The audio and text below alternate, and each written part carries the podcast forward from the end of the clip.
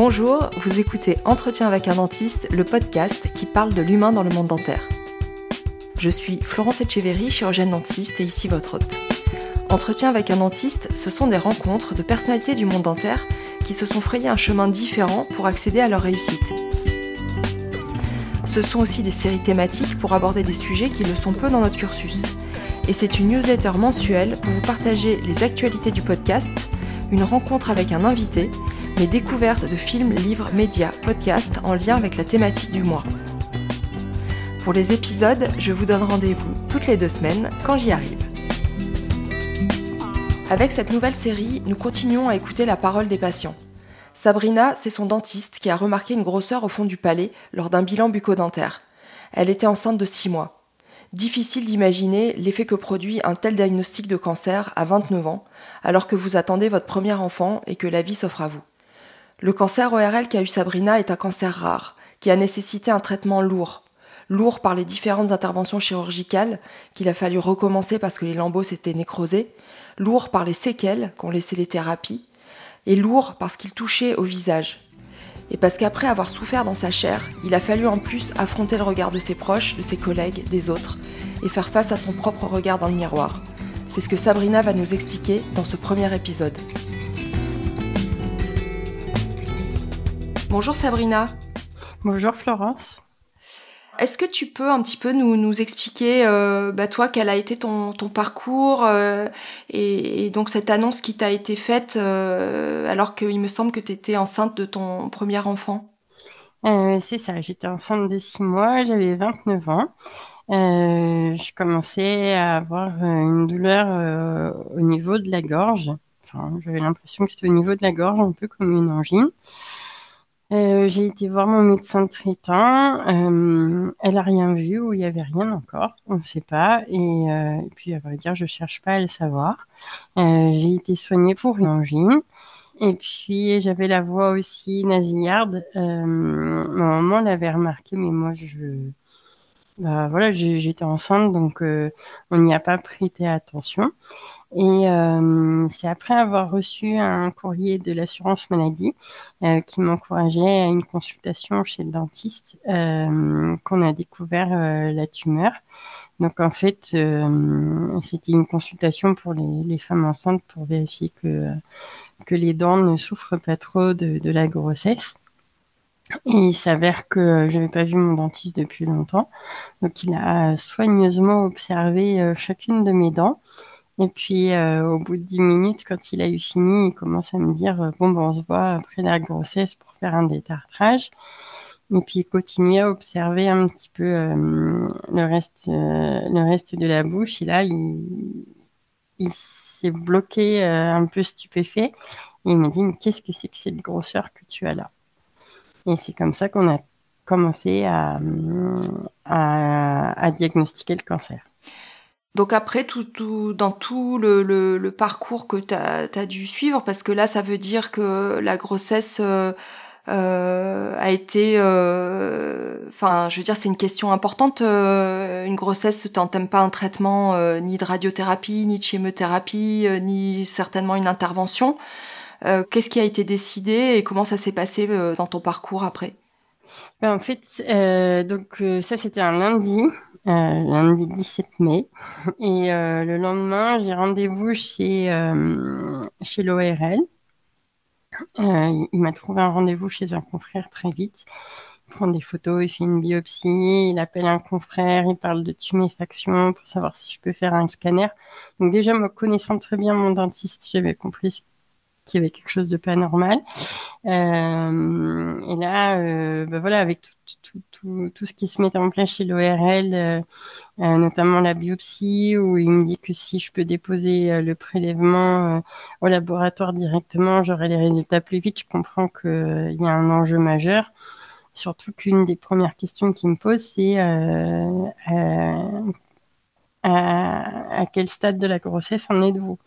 Donc, euh, quand je réponds six mois, puisque ça faisait, euh, je devais accoucher le 17 août, donc 17 mai, j'étais pile à six mois, il me dit, euh, votre bébé est viable. Mais non, Non, non, c'est pas ce que je veux entendre. Moi, c'est que, euh, c'est que je veux, je veux que mon bébé vienne en bonne santé et je veux surtout pas que ma fille souffre d'une quelconque façon de ma pathologie. Donc, le vendredi, quand je retourne à son cabinet et qu'il m'annonce qu'il y a une tumeur, qu'elle est maligne, il n'arrive pas à dire le mot cancer.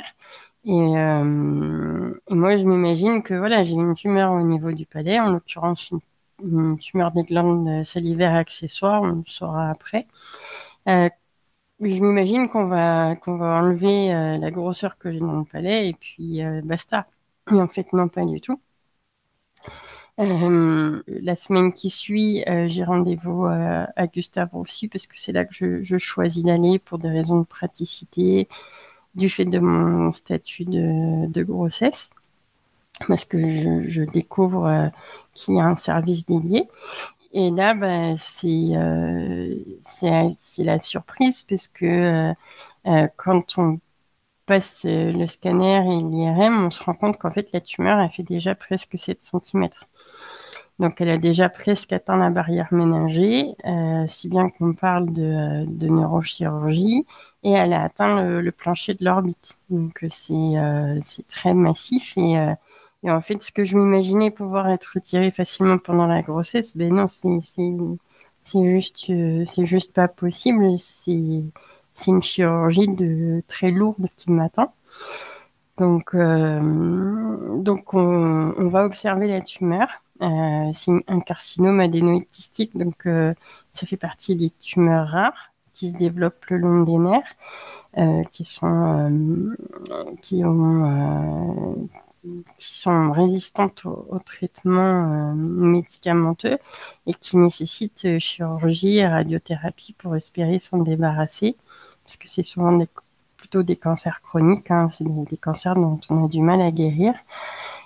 Et, euh, donc, bah, la tumeur est stable. On fait des examens en trois semaines, ça bouge pas, euh, alors qu'on avait tout préparé. Euh, si c'était avéré que la tumeur avait bougé, euh, ma fille a couché chez enfin, ma fille euh, était prise en soins préma.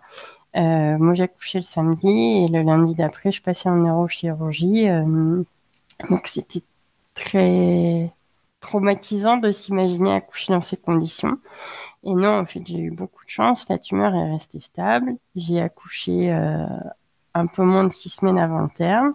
Et j'ai pu passer trois semaines avec ma fille avant, euh, avant la grosse intervention euh, d'exérèse et de reconstruction. C'est quoi l'origine de ce cancer? Euh, alors la, la, localisation précise, c'est euh, les glandes salivaires accessoires, c'est euh, dans le palais, euh, au niveau du, du palais.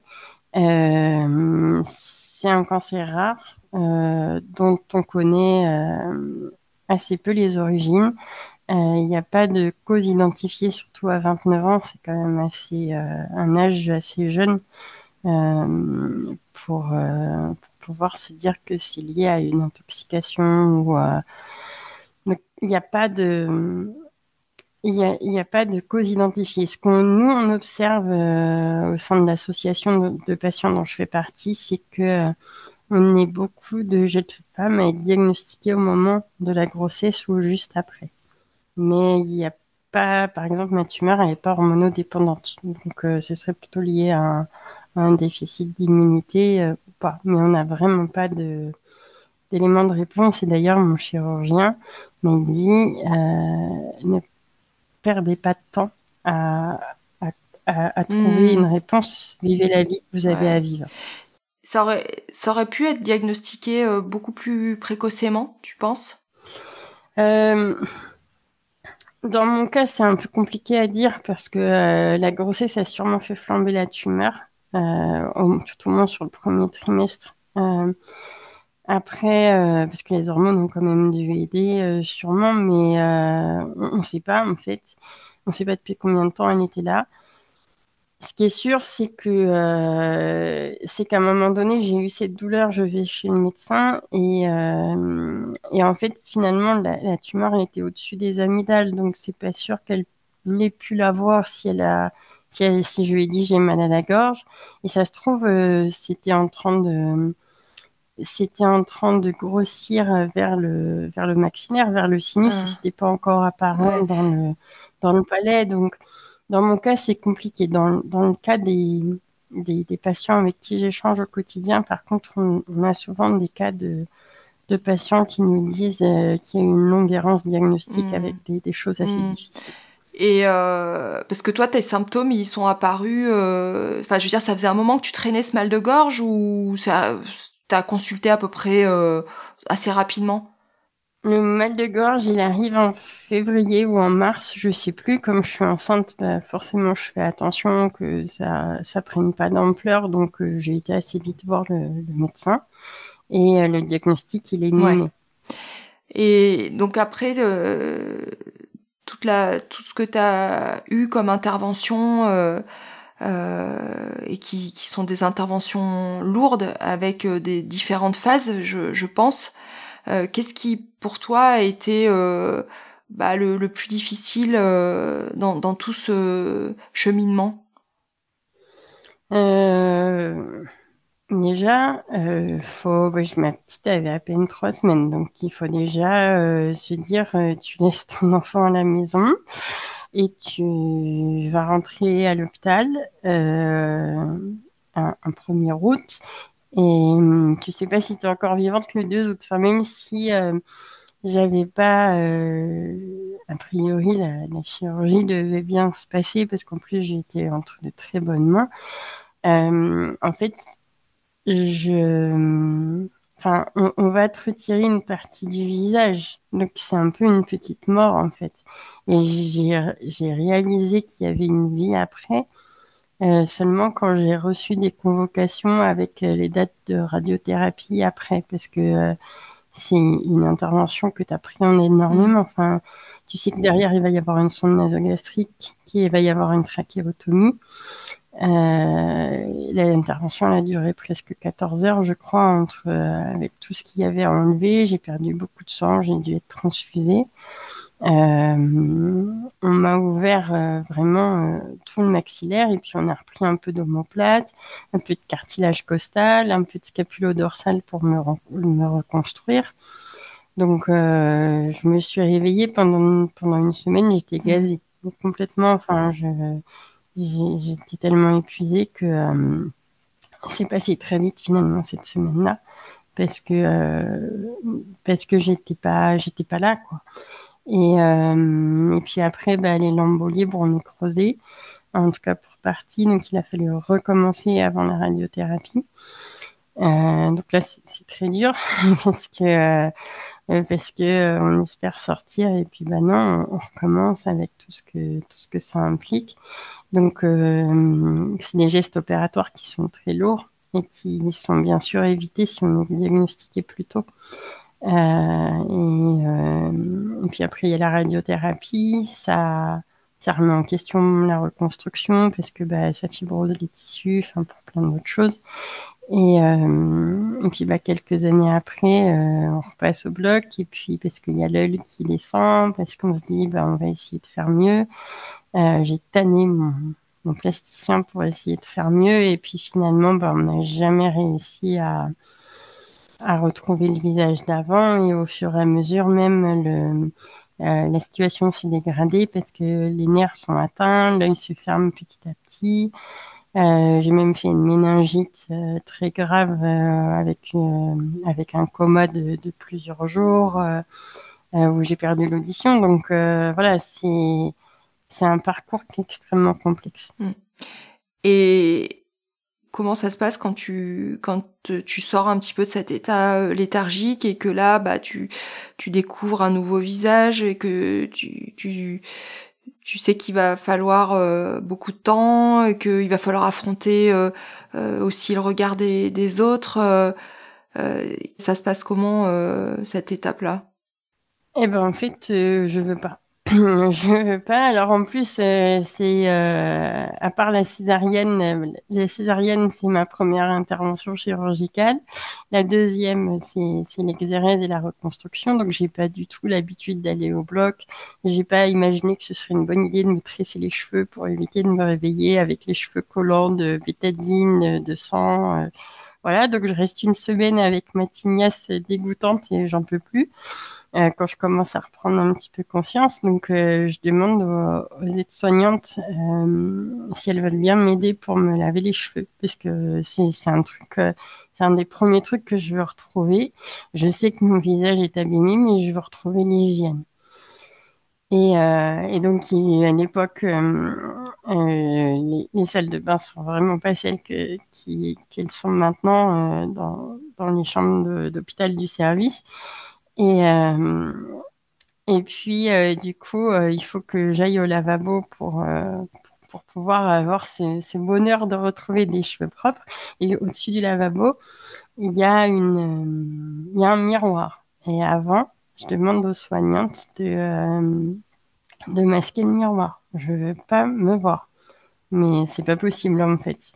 Et euh, j'ai mis, euh, je sais plus exactement combien de temps, mais j'ai mis, j'ai mis au moins deux semaines avant d'accepter que qu'on enlève le, comment dire, ce qu'on avait mis sur le miroir pour que pour que j'affronte mon mon reflet. Et euh, j'ai mis des années à accepter mon visage et à ne plus en avoir honte. Mm. J'ai pas réussi à reprendre le travail, à reprendre mes fonctions où je travaillais avant l'intervention. Euh, parce que euh, pour être allé euh, une ou deux fois voir des collègues à des occasions de départ ou de naissance, j'ai senti un, un, regard très lourd et je leur en veux pas, ils étaient juste mal à l'aise. Et euh, mais j'ai pas, j'ai pas réussi du coup à, à retourner travailler là où j'étais. Et l'équipe autour de toi, parce que c'est c'est pas euh, voilà c'est pas une intervention où tu rentres et tu ressors euh, au bout de quelques jours et tu revois plus jamais euh, toute cette équipe pluridisciplinaire qui est autour de toi. C'est c'est important de, de se sentir épaulé par par toute une structure à ce moment-là? Ben, en fait, euh, ça fait écho à, il y a 15 jours, j'étais euh, à Gustave Roussy pour euh, tenir un stand patient. Et en allant déposer des flyers au service, euh, j'ai croisé Catherine. Catherine, c'est l'infirmière qui s'est occupée de moi pendant... Enfin, c'est une des infirmières hum, qui s'est occupée de moi pendant un mois et c'est celle que j'ai le plus vue à ce moment-là. Et euh, j'ai vu sa silhouette au bout du couloir et je l'ai reconnue tout de suite. Et je, je me souviens comme ça, j'ai euh, j'ai plusieurs visages, plusieurs prénoms en tête. Euh, je les oublierai jamais. Enfin, c'est sans elle, tu passes pas, tu passes pas ça, quoi. Ouais. Et ça remet en, perspective euh, bah, tous tout, tout tes projets, tout, tout même ta conception euh, bah, de la de la vie euh, en fait parce que tu peux plus repartir tu, peux repartir à zéro tu tu t'avances avec en construisant quelque chose de nouveau finalement. Euh, complètement. Mais il faut déjà que tu aies conscience que tu puisses reconstruire quelque chose. En fait moi j'ai tout préparé avant. Je me suis préparée en mode en mode j'entre en guerre euh, donc j'avais fait des classeurs euh, pour ma mère, pour le père de ma fille, où j'avais écrit tout, toutes les informations dont je pensais qu'il pourrait avoir besoin. J'avais rempli euh, les j'avais rempli les réserves de la maison, la lessive, les choses comme ça, enfin des choses toutes bêtes en fait. Mais un peu comme au, moment du Covid, tu vas chercher du papier toilette. Alors ça, je n'ai pas fait par contre, mais mais c'est un peu c'est en, fait tu es tellement impuissant face à ce qui t'arrive que tu essayes de de prendre la main sur euh, sur ce que tu peux anticiper. Et donc moi je m'étais dit bah, ce qui va arranger le père de ma fille c'est de ne pas avoir à aller faire les courses. Donc tout ce que je pouvais lui anticiper, je lui anticipais. Mais euh, mais la projection d'après, tu t'arrives tellement pas. Enfin moi je me rappelle quand euh, j'avais vu le plasticien, je lui avais posé plein de questions. Et, euh, et puis j'ai une sale manie de faire des malaises vagos. Et je, je ne voulais pas qu'il me cache des choses, donc je continue à lui poser des questions. Et j'étais en train de, de, serrer le siège et je perlais sur le siège parce que je sentais le malaise vagal venir de tout ce qui me décrivait, euh, de ce qui m'attendait. Et à la fois j'avais besoin de le savoir et à la fois, sachant ça, je ne pouvais pas me projeter dans l'avenir. Il fallait que je... Enfin, en fait, c'était euh, moi qui ai besoin de me projeter. Là, c'est un pas après l'autre. En fait, j'ai appris à faire un pas après l'autre avec cette épreuve. C'est OK, bah là, c'est l'intervention. On passe ça. Après, c'est la radiothérapie. Après, tu récupères. Après, c'est le premier contrôle. Et en fait, là, il faut, accepter euh, le, temps qui s'impose à toi. T'as plus le choix. Et, euh, et, après, par contre, une fois que j'ai commencé à ressentir l'énergie venir, euh, je suis repartie dans les projets. Euh, il y avait des travaux à faire dans la maison. J'ai voulu fêter mes 30 ans. J'ai, passé le concours de professeur des écoles. il y avait qu'un projet auquel été amenée à renoncer, c'était avoir un deuxième enfant. Et ça, c'était terrible parce que je suis fille unique, petite fille unique, et je ne voulais pas la même chose pour ma fille. Euh, et, c'est ce qui était en train de poindre, en fait, euh, parce qu'à cette époque-là, on pensait que euh, c'était pas forcément une bonne idée d'avoir un deuxième enfant. Hmm. Comment ça s'est passé au niveau de, du couple? Bah, Au niveau du couple, le cancer a mis en exergue les faiblesses. Donc, ça s'est manifesté quand même assez vite parce que euh, parce que mon conjoint était au début dans le déni. Après, il a voulu euh, s'investir et euh, il a pris un peu le rôle de l'infirmier quand je suis rentrée à la maison, mais ça ça c'est pas bon du tout pour un couple. Et à tel point que ce qu'il a vu l'a dégoûté et que et que j'ai fini par représenter, enfin par avoir une, image collée de de, cette, euh, de cette malade, de cette patiente que j'ai été euh, gravement, gravement malade, gravement affaiblie à un moment donné et qui n'a jamais pu s'en détacher. Donc, euh, donc j'ai fini par le dégoûter selon ses propres mots. Et, et là, bah, ça donnait le go, quoi. C'était plus possible de, de continuer, de continuer à faire chemin ensemble. Il fallait mieux qu'on fasse qu'on refasse chacun notre vie euh, euh, et, dans de bonnes conditions plutôt que de continuer à supporter mmh. avec euh, ce spectre de la maladie. Quoi. Ouais. Il y a quelque chose qui, t'a particulièrement manqué dans, dans tout ce parcours de soins, des choses où tu, où tu on, en reparlera après pour la création de l'association, mais j'imagine que si tu as eu cette volonté de créer une association, c'est pour aider les, autres euh, patients qui vivent la même chose et peut-être pour euh, pour améliorer euh, ou le parcours ou la, la, la relation, euh, tous ces problématiques que toi tu as rencontrées ou peut-être que tu aurais eu besoin de davantage d'aide? C'est ça en fait. Moi j'ai été diagnostiquée en 2010, donc il y a quand même des forums, il y a des informations mais très vagues, pas précisément sur ce cancer-là. Euh, assez peu précisément euh, sur euh, euh, les cancers tétécou en, en général. Donc en fait, ben, je je vois pas d'espoir parce que je vois pas de patients comme moi. Et jusqu'au jour où mon plasticien me, me, fait croiser une jeune patiente qui a eu la, quasiment la même chose que moi et qui a été, qui a été opérée quelques années auparavant. Mais sinon, j'ai pas j'ai pas d'espoir parce que j'ai j'ai pas d'histoire positive euh, au-delà de au-delà des traitements. Et, euh, et, je me dis en fait c'est parce qu'ils sont tous morts. Enfin c'est bête hein mais euh, je vois des forums où il y a des débuts d'échanges sur la pathologie. Et puis après et puis et puis après plus. Et quand j'essaie de contacter les, les gens il n'y en a plus. Alors si il y a Hélène qui me qui me répondra et puis qui fait maintenant partie de l'association. Mais, mais en fait, c'est ça qui est difficile, c'est que tu te sens euh, horriblement seul et d'autant plus seul que tu croises personne dans la rue qui, a le même visage euh, que toi. Tu, tu peux pas partager ton vécu, tes craintes. tu peux le faire avec les soignants et avec malgré toute leur bienveillance, c'est pas pareil que de le faire avec un, patient.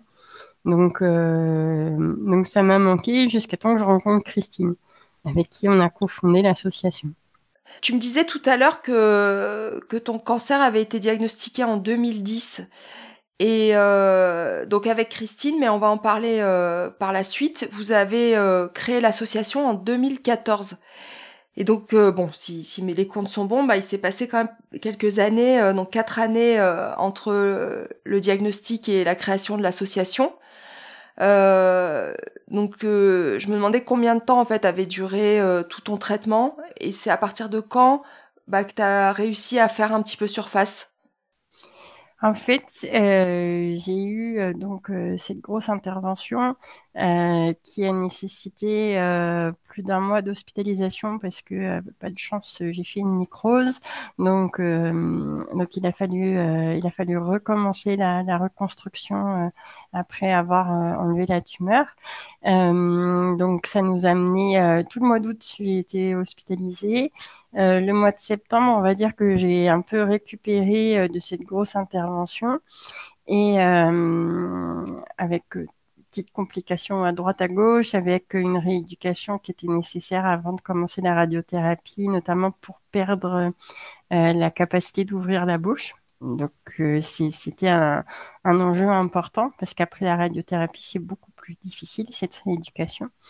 Euh, et donc ensuite, bah, la radiothérapie commence fin septembre et me mène euh, mi-novembre. Donc euh, quand je sors de la radiothérapie, je suis, je suis épuisée. J'en ai pas trop souffert par rapport à ce qu'on m'avait dit sur le, sur le moment. Il n'y a que les deux dernières semaines qui sont compliquées, les deux suivantes. Je récupère gentiment. En janvier, donc euh, six mois après les traitements, je fête mes 30 ans. Donc là, j'ai repris euh, j'ai repris vie, on va dire. Hein. Je suis pas en pleine forme, mon visage est encore très abîmé, mais euh, j'ai repris vie. Euh, je recommence à faire du vélo en février. Enfin voilà, ça peut aller très vite. Sauf qu'en fait, euh, je m'apprête à reprendre le travail au mois de septembre suivant, donc un an après. Et au mois d'août, j'ai des nouveaux, des nouveaux effets secondaires qui apparaissent. J'ai une béance tubaire, donc je m'entends parler comme si je criais dans un microphone et je m'entends respirer. Et ça, c'est, euh, enfin, nerveusement, c'est très compliqué.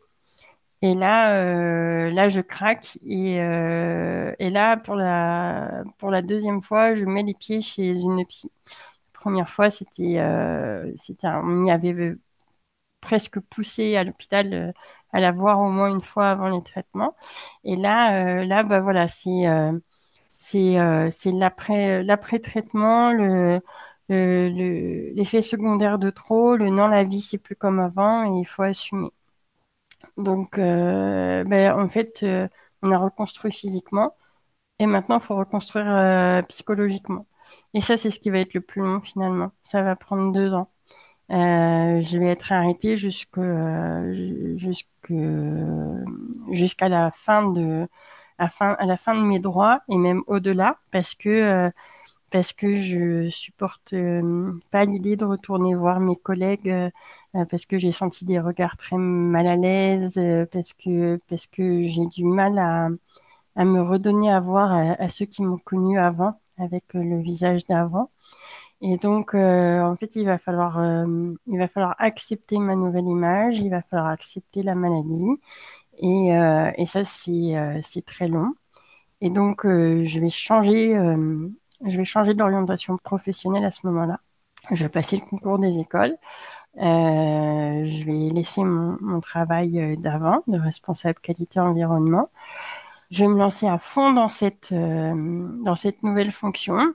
Je vais avoir mon concours du premier coup, je vais être bien classée, une école juste à côté de chez moi. Et là, quelques mois après, eh ben, je fais une méningite. Et je perds l'audition d'une oreille, je perds l'audition complète du côté gauche.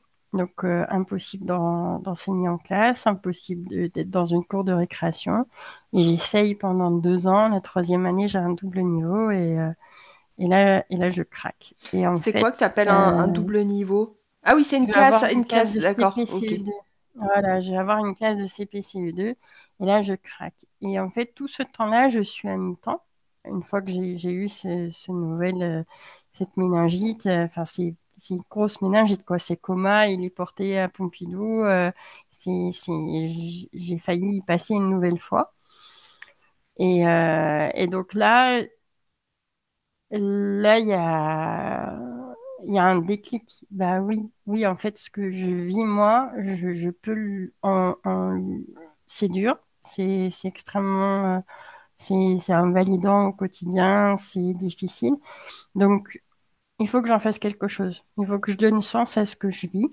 Et là, il y a Christine qui débarque euh, avec, euh, avec une, thérapie sur un plateau.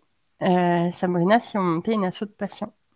Et donc, en fait, euh, bah oui, ça fait sens parce que euh, toutes les galères qu'on a, nous, on n'a pas de baguette magique pour euh, se dire que les autres ne les vivront pas.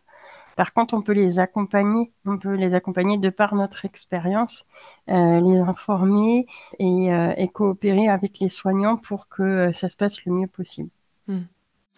Donc, juste, j'avais envie de terminer avec une question, et puis après, on abordera l'assaut. Euh, je voulais savoir si, si, dans tout ton parcours au niveau euh, euh des équipes et des soignants, tu avais eu, euh, euh, on va dire, des loupés, quoi. Tu vois, ce que ce soit des gestes, des paroles, des attitudes qui, à ton avis, auraient pu être évitées. Alors ça peut être des, de la part des, des, soignants, mais je pense aussi aux aidants, aux personnes autour, quoi. alors globalement, euh, dans la grande majorité, ça a été super bien géré. J'ai été, euh, enfin, j'ai bénéficié euh, d'une prise en soin, mais vraiment super. Enfin, j'ai eu beaucoup de chance d'être entre des mains d'experts, que ça parte du chirurgien aux infirmières, aux aides-soignantes. Hein. D'ailleurs, c'est une aide-soignante qui nous met en lien avec Christine à l'époque et qui, permet de faire le, chemin ensemble. Donc, tout le personnel administratif qui s'est pour que je puisse voir ma fille euh, malgré euh, malgré l'hospitalisation. Enfin, voilà, sur ça, j'ai eu des très bons exemples. Quand tu me poses la question, j'ai trois petits exemples qui me reviennent en tête. Euh, j'avais, c'est quand j'avais la trachéotomie. je, sentais l'infirmier en, soins intensifs qui voulait respecter ce que lui avait dit le chirurgien de de d'enlever le, le cache et puis de le, remettre euh, euh, pour que je commence à, respirer sans. Et, et j'étais pas prête. Et quand il l'a enlevé, il n'a pas compris euh, ce, ce, que, ce que je lui disais. J'avais du mal à, lui parler, à lui exprimer que j'avais peur. Et il n'a pas su m'accompagner. Et ça, c'est un un petit traumatisme parce qu'à ce moment-là, j'ai, je peux pas parler. Euh, je suis épuisée après, euh, après 12 heures ou 14 heures d'opération. Je suis vraiment dans un, un état et j'ai pas de moyen de me faire comprendre. Et ça, c'est hyper dur. Et lui, je pense, euh, tout jeune qu'il est, il et peut-être la pression de vouloir bien faire me met dans une situation un peu où j'ai l'impression que je vais mourir parce qu'on parle de respiration quand même. Donc ça, c'est un passage difficile. Euh, j'ai eu une nuit aussi, euh, une infirmière de nuit qui a eu un comportement, euh, là pour le coup, que je peux juger déplorable parce que j'étais nauséeuse toute la nuit et j'avais une prothèse en silicone pour protéger ma reconstruction. Et en fait, elle m'a laissé me, me vider toute la nuit et elle me, elle me jetait presque les serviettes par la, par la porte d'entrée et elle venait pas m'aider. Et moi, j'étais encore très affaiblie à ce moment-là. Et là encore, je me suis, en fait, c'est ça, c'est qu'on se sent hyper fragile dans ces situations-là. Et cette personne-là, je lui en veux parce que, euh, parce que, euh, je suis désolée, c'est très pas agréable du tout ce que je dis, mais j'ai vomi toute la nuit, j'ai vomi ma prothèse et après on ne l'a pas retrouvée. Il a fallu en refaire une et c'est des pertes de chance que le lambeau tienne en fait. Donc, euh, donc ça se trouve, la nécrose, c'est en partie de sa faute. Donc ça, je suis, je suis très fâchée, encore maintenant. Et, et, sinon, dans les anecdotes, j'ai un, anesthésiste qui, qui me cherche au moment où j'avais pas encore été opérée et où on préparait un éventuel accouchement dans des conditions difficiles parce que grand préma potentiel pour ma fille et, l'anesthésiste qui dit à son confrère euh, Elle est où la dame avec la grosse boule dans le cou? moi, je l'ai entendu. Et en fait, ça se voyait pas de l'extérieur, mon cancer. Et comme lui, il avait dans l'idée que j'avais une tumeur, ce qui était vrai, hein, de, 6-7 cm, il cherchait quelqu'un qui était défiguré déjà, alors qu'en fait, c'était pas le cas. Donc ça, ça m'avait plutôt, euh, voilà, ça m'avait plutôt fait sourire. Mais globalement, enfin, je, j'ai ces trois expériences-là, euh, plus ou moins difficiles, mais sur la quantité de soignants que j'ai mmh. croisés, c'est anecdotique. Et euh, merci mille fois euh, les, les, soignants, quelle que soit leur, euh, leur fonction, que ce soit les médecins, mon dentiste qui m'a diagnostiqué, les chirurgiens, les, infirmiers, infirmières, les aides-soignantes. mille merci pour, pour l'accompagnement.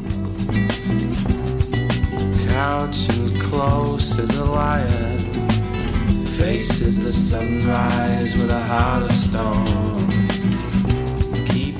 Dans les deux épisodes qui suivront, Sabrina nous racontera sa rencontre avec une autre patiente, Christine Falkenberg, et leur volonté de transformer leur épreuve en créant une association, Corasso, pour informer, soutenir et sensibiliser au cancer de la tête et du cou. Vous venez d'écouter un épisode d'Entretien avec un dentiste. Si vous avez aimé, vous pouvez m'aider de plusieurs façons. En mettant des étoiles sur Apple Podcast ou votre application de podcast, c'est ce qui permettra à d'autres de le découvrir. Vous pouvez le partager sur les réseaux sociaux et en parler aux personnes tout autour de vous. C'est Pauline Bussy du Son Libre qui a réalisé le montage. La musique Corrélation est de Branch Immersion. Les portraits et les séries thématiques d'entretien avec un dentiste sont à retrouver sur toutes les plateformes d'écoute de podcast, Spotify, Deezer, Apple Podcast, mais aussi sur YouTube ou directement sur le site internet d'entretien avec un dentiste. N'oubliez pas notre nouveau rendez-vous, la newsletter, tous les deuxièmes jeudis du mois. Si vous voulez vous abonner, suivez le lien dans le descriptif de l'épisode. Ou rendez-vous directement sur le site internet où vous trouverez aussi toutes les précédentes newsletters. Et surtout, n'hésitez pas à me laisser un message sur les réseaux sociaux ou sur la boîte mail entretien avec un dentiste gmail.com. Je vous lirai et vous répondrai.